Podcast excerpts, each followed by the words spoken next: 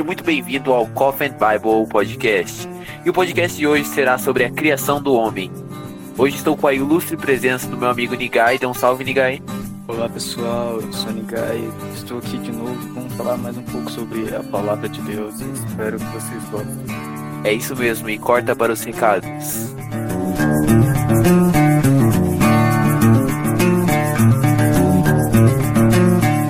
Então, a gente não conseguiu postar sábado o podcast pelo fato que aconteceu um ciclone aqui na região e por causa disso afetou a minha casa e a casa do Nigai. Então a gente teve dificuldades, eu fiquei três dias sem luz, então a gente teve dificuldades para tanto para internet, a gente não tinha internet, não tinha nem luz, sabe? Então isso complicou bastante, mas fora isso a gente vai postar segunda-feira, mas os outros dias retomam para o dia normal.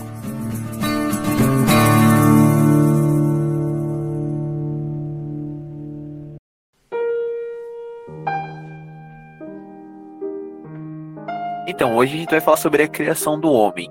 É, primeiro a gente tem que entender como funciona a criação do homem. A gente vai ter que colocar alguns pressupostos. Por causa de como a gente vai partir da fé cristã, é, a criação do homem é muito importante.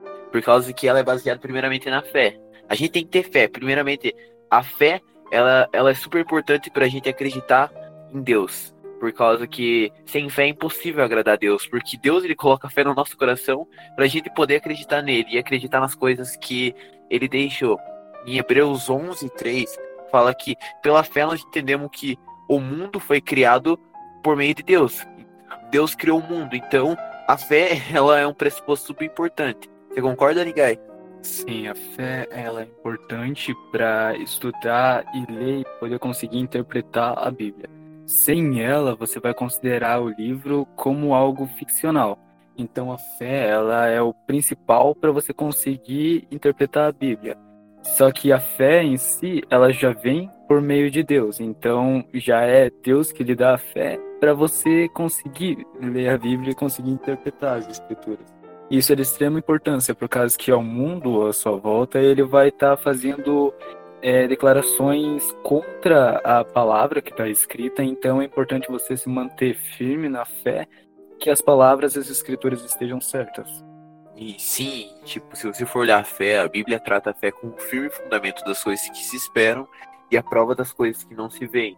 Então a gente tem convicção que isso é certeza. Apesar de que pode ser interpretado de outras maneiras, a gente tem que ter certeza de que Deus criou o universo e tudo, tudo que há nele foi nosso Senhor que criou. E a gente não pode esquecer também a narrativa bíblica, que ela tem uma sequência. Por exemplo, em Gênesis 1 e 2 fala sobre que o Espírito Santo pairava sobre a terra. Então, quando Moisés ele interpretou essas escrituras, ele interpretou, interpretou esses livros e, por, e ele foi inspirado, Deus inspirou ele para ele escrever. É, tem que partir do pressuposto que ele tem, tinha uma cultura, ele tinha uma linguagem. Então, muitas vezes a Bíblia ela trata com pessoas que não eram totalmente eruditos. E então tem toda uma cultura, então a gente o que você acha? A gente tem que levar tudo ao pé da letra da Bíblia, a gente deve interpretar de maneira mais de forma mais metafórica. O que, você acha sobre isso? Bem, a gente tem que levar em consideração o sentido real né, da Bíblia em si, a maneira que ela se expressa, e levar ela é, no seu sentido que ela quer passar aquilo, mas também tem que levar em consideração que a Bíblia ela se passou em diversos tempos. Então, como a literatura ela demonstra que quando uma escola literária ela se modifica, então modifica o pensamento das pessoas e a maneira que eles se expressam. Você vai ver que a Bíblia ela é demonstrada em cartas, é demonstrada em poesias, é demonstrada em diversos tipos de documentação. Então a narrativa ela vai mudar e também a época é, e a linguagem que as pessoas usam. Vamos dar um exemplo quando Jesus falou sobre o grão de mostarda e a fé, né, a fé do tamanho do grão de mostarda, ele citou como o menor grão, da, a menor semente. E naquela região, naquela época, era conhecido como a menor semente. Porém, a gente sabe que existem menores, né? A gente sabe que existe, porém, para o entendimento daquelas pessoas, foi dito que seria o menor grão para elas poderem entender melhor. A Bíblia ela sempre vai é, retratar para que todas as pessoas entendam. Sim, ela, ela, a Bíblia ela sempre vai lidar com uma linguagem simples e acessível a todas as pessoas, porque a Bíblia ela não foi deixada somente para os eruditos ou só para os judeus, mas ela foi deixada para todos. Então a palavra de Deus ela foi deixada para todos.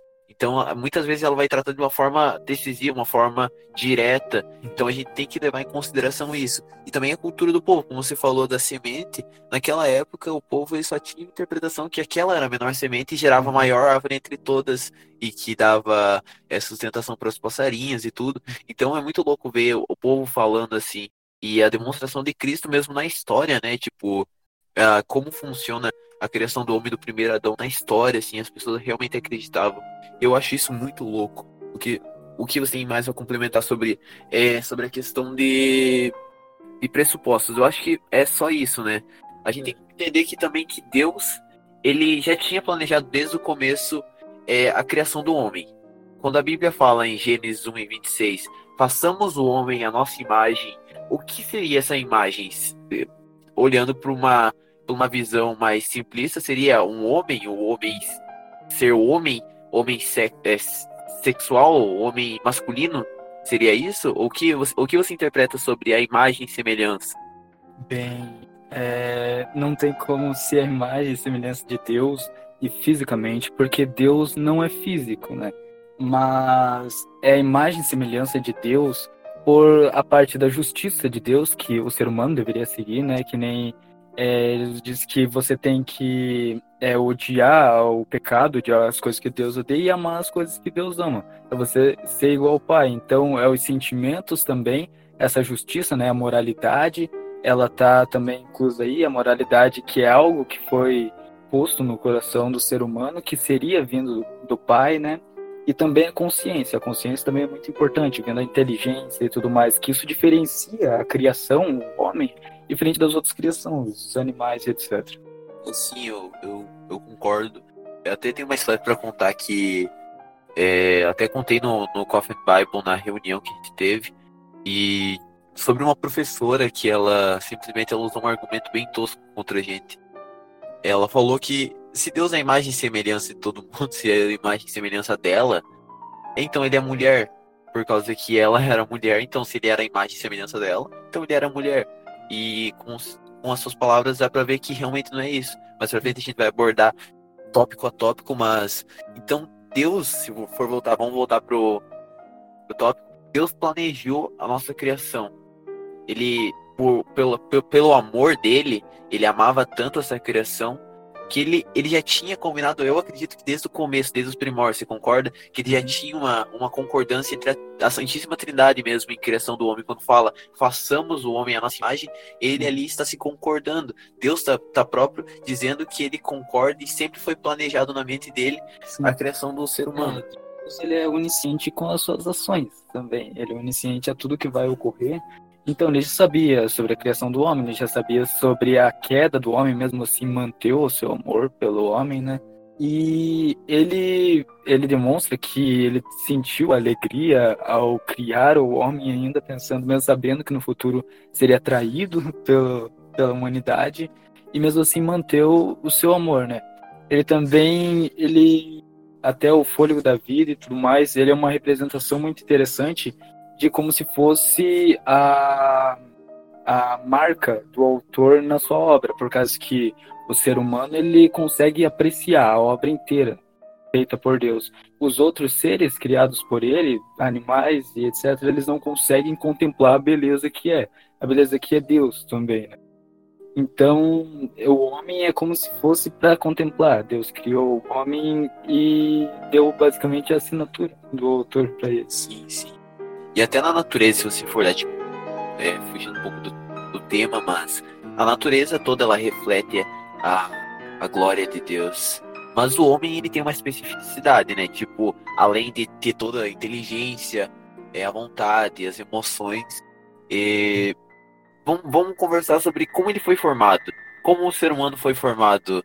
É, a, a gente lê em Gênesis 2,7 que a gente foi formado do pó da terra e Deus soprou as suas narinas, Deus soprou as nossas narinas e aí deu alma vivente.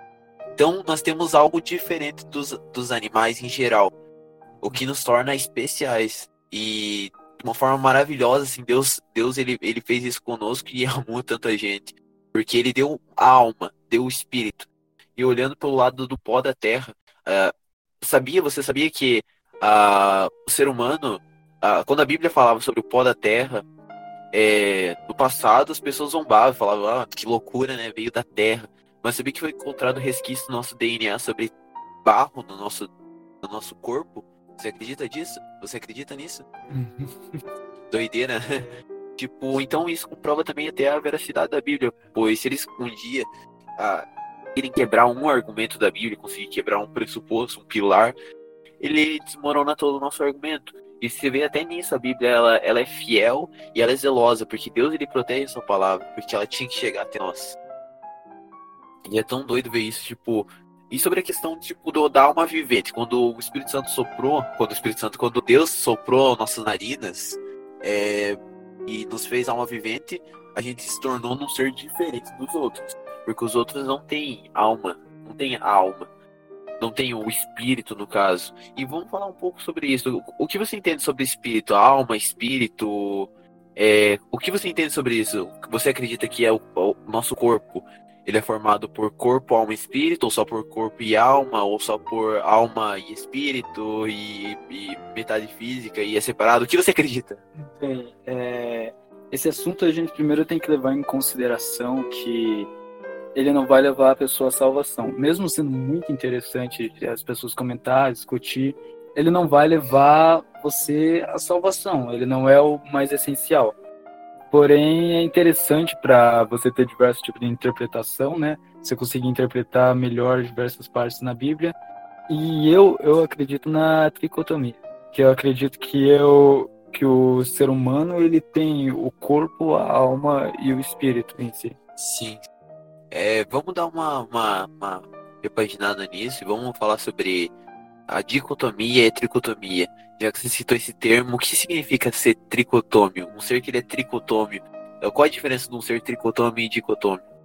Um ser tricotômio ele possui uh, o corpo, ele possui a alma e ele possui o espírito, né? E aí o dicotomia ele, iria possuir só o corpo e a alma e o espírito como um só, sabe? Considerando como um só. As duas visões não mudam basicamente nada, se você levar em consideração. É só a divisão que você pode fazer com ele. Sim, questão da salvação, eu acredito que isso não vai levar em nada, né? Sim, mas, mas... eu estudar, sei lá, anjos, estudar essas coisas assim, e você só vai acrescentar mais algumas coisas de, na, na tua aprendizagem, mas isso não vai levar à salvação. Sim. É, eu, já sou mais pro lado dicotômio. Eu acredito que o ser humano ele é formado somente como é, corpo e a parte metafísica. Seria alma barra espírito, como se fosse a mesma coisa. Porque você não vê respaldo na Bíblia falando de três corpos. Não vê falando como se a alma fosse a mente e o espírito fosse algo. A Bíblia nunca relata assim, ela sempre relata um corpo é, espiritual e o corpo carnal. Então eu vou mais para esse lado, eu acredito talvez mais nessa maneira. Apesar de que as duas não, não, não vão levar a salvação. Então é algo que a gente pode discutir, levar bem, bem ao pé da letra e bem de boinha. E voltando sobre as qualidades do homem, qual a diferença entre nós e um chimpanzé, Bruno? Nós e um chimpanzé. Bem, primeiro a capacidade de amar. A capacidade de amar é importante que seja racional. Né? Então isso já é algo de Deus, o próprio intelecto, a própria inteligência, né, que vem de Deus e a possibilidade de você conseguir ter vontade para algo e escolher entre dois caminhos. A vontade é algo também de Deus, é, que foi dado a gente com diferença, a gente poder escolher, é, como um livre-arbítrio, né, você poder escolher a cada lado que você quer seguir. As emoções também, elas têm uma grande diferença por a gente poder utilizar o raciocínio com as emoções diferente dos outros animais que são algo mais algo mais animal. Animalesco algo... mesmo, é. sim. Os animais, apesar deles terem emoções, apesar de ter sentimentos, eles não conseguem interpretar o que é isso. A gente, como a gente tem a inteligência, a gente consegue lidar com nossas emoções e não consegue ficar triste de olhar nossas emoções e consegue ter reações através das nossas emoções. Por exemplo, a depressão, a ansiedade, são reações à nossa, do nosso pensamento acerca das nossas emoções. E também nós temos também o nosso livre-arbítrio, que eu acredito que os animais, eles, eles não conseguem discernir acerca do seu livre-arbítrio, por causa que nós temos a vontade, dentro de nós nós temos é, essa vontade, ou de escolher o lado mal ou do lado bom. E a gente consegue entender isso e a gente consegue optar entre esses dois lados diferentes dos animais. Por exemplo, se eles estiverem com o mesmo lá e matam.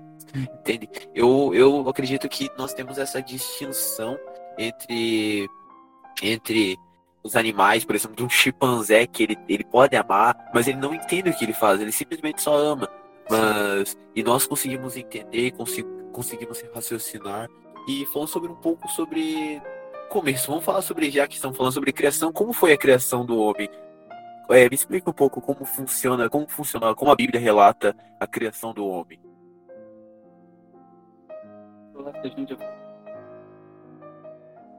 Primeiramente, eu acho que foi de Adão e Eva, né? Então a gente tem que explicar um pouco a história de Adão e Eva. Deus, ele criou a diferença entre todas as suas criações, que ele criou primeiro Adão, né? É a sua imagem e semelhança que ele fez a partir do barro, e após isso ele criou a Eva, que foi a partir da costela de Adão. Então, a partir disso, é, eles, Deus ordenou que eles povoassem a terra, que eles é, vivessem na terra com domínio sobre os peixes, sobre as aves, dominar basicamente a terra e povoar ela. E ele deu uma lei sobre não comer o tal do fruto proibido, né? E por conta disso, é, o pecado não seria você realmente comer o fruto e sim você desobedecer a Deus, né? Então o pecado deles foi a desobediência ao Senhor após eles comerem, serem persuadidos, né? Eles escolheram por eles terem é, a escolha deles, que foi também dado a Deus por uma escolha, se você quer fazer uma coisa ruim ou não, é, eles foram persuadidos e erraram também. E acabaram saindo e caindo no pecado. Sendo assim, já que eles estavam basicamente eternizados no Éden, Deus expulsou eles como, vamos dizer que é um ato de, de justiça. de justiça, de exortação, e também pode ser um ato de amor. Por quê? Porque ele retirou eles da eternidade no pecado, porque se eles se mantessem, eles iriam ser eternizados no pecado, e se eles estivessem eternizados no pecado, eles iriam ser eternizados longe de Deus, isso basicamente seria o inferno.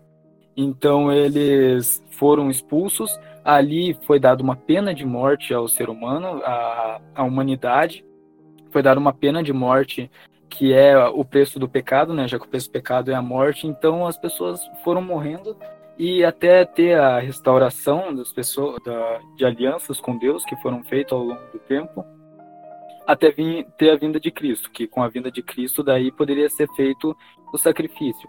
Só que o sacrifício ele teria que ser dado por sangue né? Há um tempo atrás eles pegavam e faziam os sacrifícios com animais e tudo mais.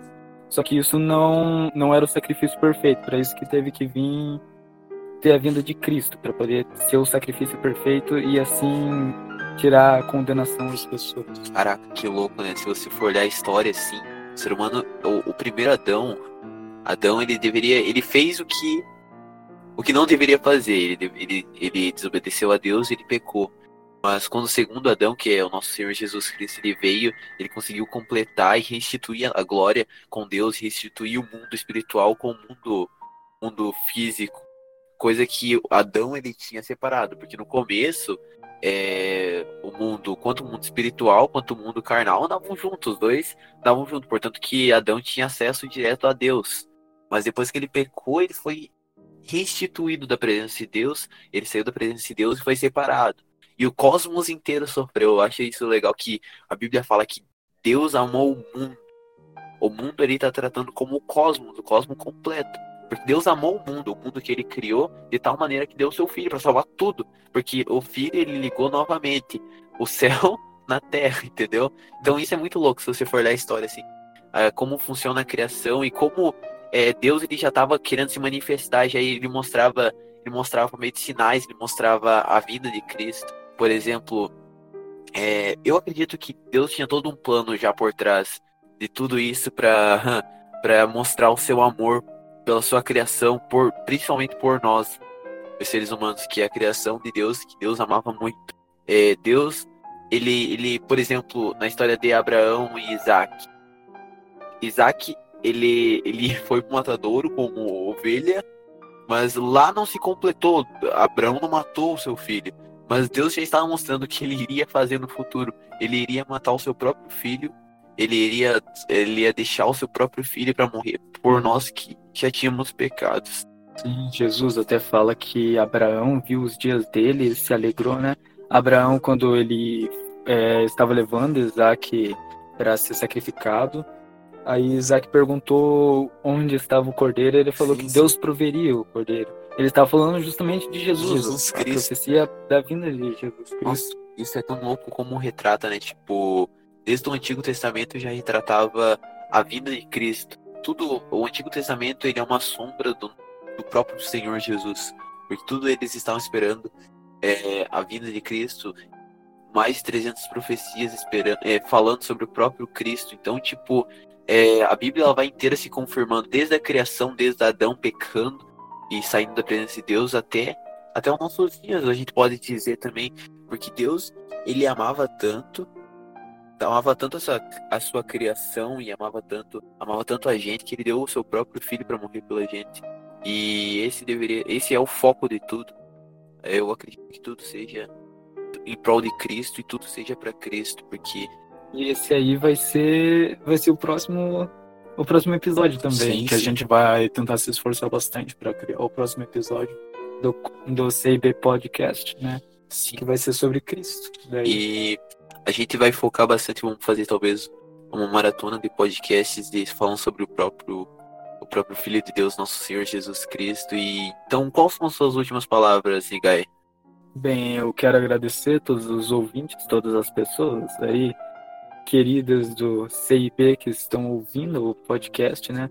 Nós agradecemos e esperamos que continuem ouvindo, porque a gente fazendo o podcast, a gente só faz para as pessoas que estão ouvindo. Se não tiver ninguém para ouvir, para passar a mensagem, faz sentido a gente a gente criar o podcast. Então a gente, sei lá, a gente sai pregar por aí. Então, mas o podcast é uma boa ferramenta para a gente poder conseguir chegar nas outras pessoas.